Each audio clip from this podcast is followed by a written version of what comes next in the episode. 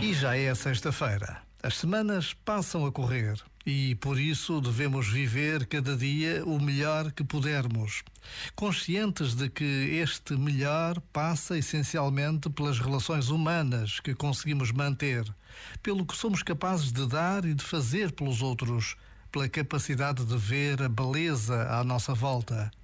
E por sermos amigos, amigas que partilham alegrias e tristezas. Nesta breve pausa, rezemos pelos nossos amigos. Já agora, vale a pena pensar nisto. Este momento está disponível em podcast no site e na app.